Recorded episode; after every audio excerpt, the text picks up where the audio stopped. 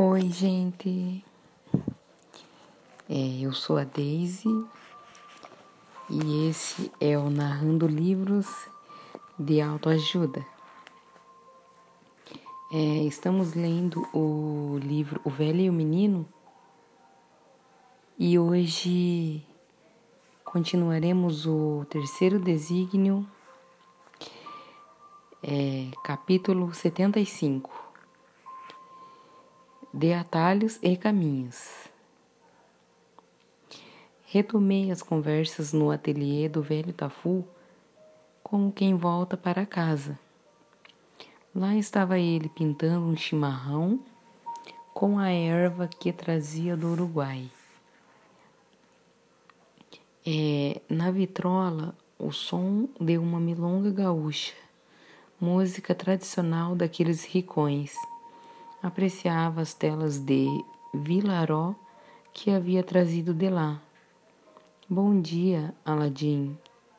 Bom dia, trouxe os meus três desejos e viços de acordo com o terceiro desígnio.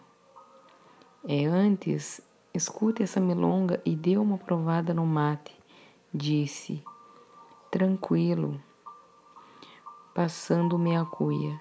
Na manhã fria de inverno, a música e a erva de boa qualidade formavam uma dupla perfeita.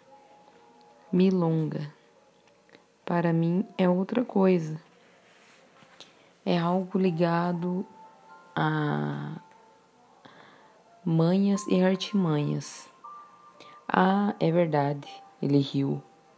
O termo milongueiro define um sujeito malicioso, manhoso. Tá cheio de milongueiros por aí, comentei. Enquanto sorvia o mate. Quando você se fragmenta ou vive uma identidade emprestada, os seus desejos se diluem e perdem a força. Afinal, quem é você? Quem é o você que deseja? De quem são os seus desejos? Se o seu sujeito, se eu sou o sujeito, são desejos do eu sujeito. Se sou objeto, são desejos do eu objeto. Complementei, referindo-me ao terceiro desígnio. E se são desejos de você, sujeito, provavelmente são mais próximos de sua essência. Se são desejos de você, objeto, provavelmente são mais próximos de sua identidade. E como saber?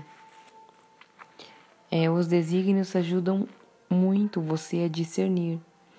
A terceira estação onde paramos é determinante da bifurcação entre a essência e a identidade. Velho Tafu, pode deixar mais claro, por favor? É, identidade tem a ver com seus papéis sociais. Uma profissão lhe dá uma identidade, mas pode não ter nada a ver com a sua essência. Ser pai ou mãe é um papel social, mas talvez não se refira à sua essência. Padre, é, soldado, militar, estudante, empresário, idoso, deficiente, líder expressam papéis, funções, condições fazem parte da identidade, não necessariamente da essência. É difícil não ter uma identidade. Sim, fácil não é mesmo.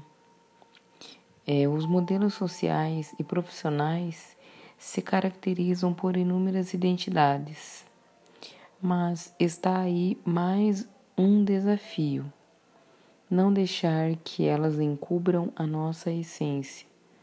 Ser quem verdadeiramente somos é o que vai nos libertar das tantas gaiolas em que nos prendemos. Quer dizer que preciso reencontrar a minha essência? Esse é o retorno ao lar. Ser quem você verdadeiramente é. O velho Tafu encheu novamente a cuia com a água quente da chaleira. Nossa identidade nos desvia do caminho. Prefere o atalho ao caminho? o atalho pode nos oferecer é rapidamente sentimentos de vitória e orgulho por conquistas. Tudo isso, porém, é mera ilusão e, como tal, embota a visão a ponto de nem percebermos que o atalho não é o caminho, principalmente quando ele nos afasta cada vez mais do caminho, até perdê-lo de vista é quando passamos a acreditar que o atalho é o caminho e nos perdemos nessa trilha equivocada, sem chance de retorno. Eu vou saber diferenciar o atalho do caminho? Existem algumas pistas. O caminho não carece de estímulos externos como aplausos, elogios, troféus, apreciações com decorações são tão sedutoras quanto efêmeras. Ao contrário do atalho, o caminho é feito com coerência e firmeza de caráter. É orientado pela consciência, aquela que tudo vê e tudo sabe. É coerência, repeti em voz alta, sem que me desse conta. Sim, coerência. Trilhado com coerência, o caminho vai levá-lo à sua essência, onde moram os seus desejos mais íntimos e legítimos.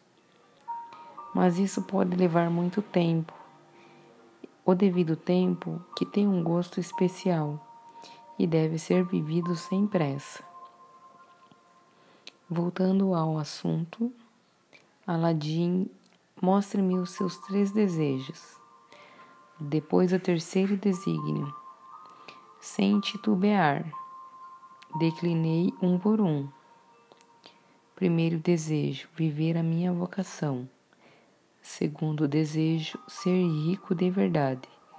Terceiro desejo, aprender a gostar do que precisa ser feito. Puxa, ele exclamou, novamente confiando, é, confiando o bigode. Parece que estamos diante de uma boa evolução. Para me certificar, fale-me sobre eles. Viver a minha vocação. Compreendi que a vocação é mais importante do que a formação e a escolha da profissão. Estou certo? Sim, a profissão é algo fora de você, instituído em algum momento histórico e que muitos outros podem exercer. Já a vocação é só sua, de mais ninguém, e você pode oferecê-la em várias atividades e situações. Que profundo é esse parágrafo, né, gente? É, ou seja, a minha vocação é única e insubstituível. Tem gente que dá muito valor ao currículo, o que já fez, estudou, vivenciou e etc.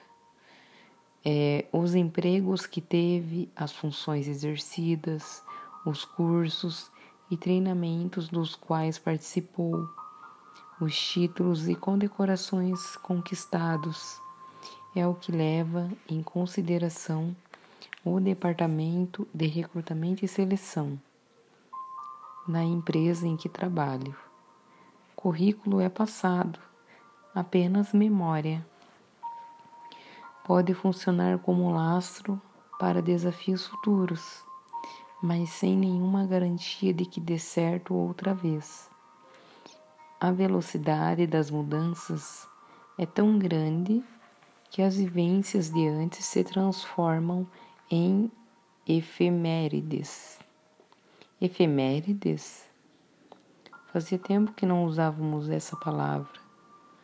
Não que o currículo seja totalmente inútil, ele continuou, sem dar bola para o meu comentário, mas nem de longe supera a potência da vocação A sua vocação é mais importante e superior ao currículo.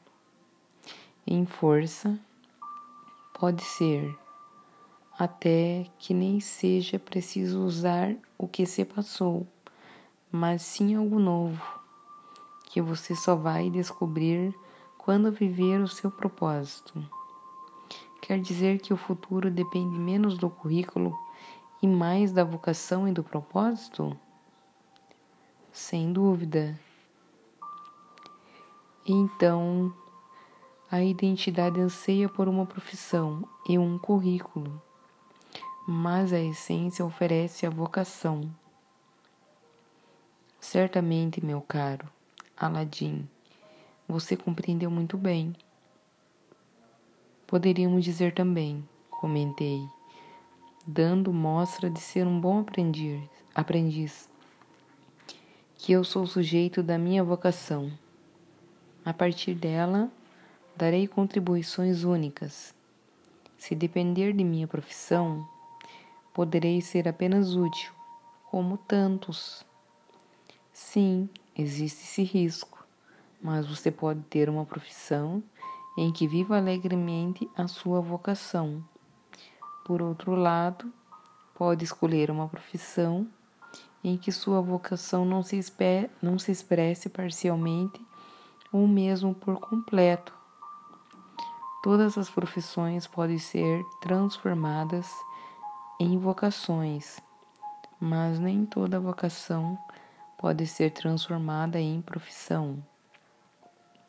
Então estou no caminho certo. Melhor é ater-se à vocação.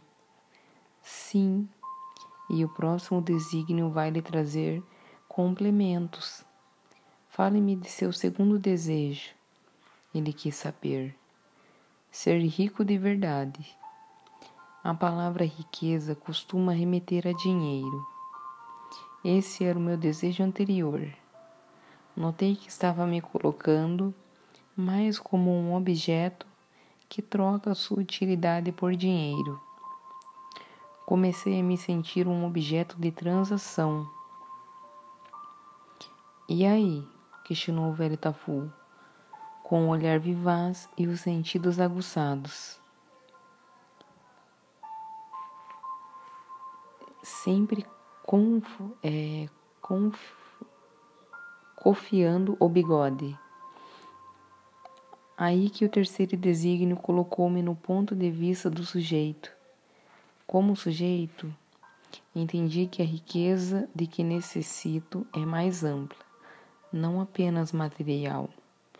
Quero também uma riqueza que seja além de corpo, também de mente e alma ou seja, uma riqueza intelectual, moral e espiritual. É isso que você considera ser rico de verdade? Exatamente, é isso mesmo. Além de ganhar dinheiro, sorri. e o terceiro desejo?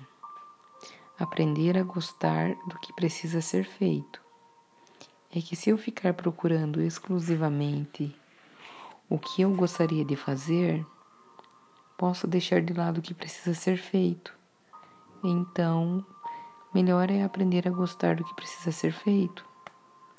Isso é coisa de sujeito e de quem quer contribuir, completou o velho Tafu, orgulhoso das minhas reflexões. É isso mesmo. Muito bem, Aladim, um belo avanço. Acho que podemos seguir para o quarto desígnio. Estou curioso para conhecê-lo. Então, vamos, sem pressa e sem atalhos, seguindo o caminho e as suas estações. É, por hoje é só, finalizamos mais uma leitura. E eu gostei muito desse capítulo.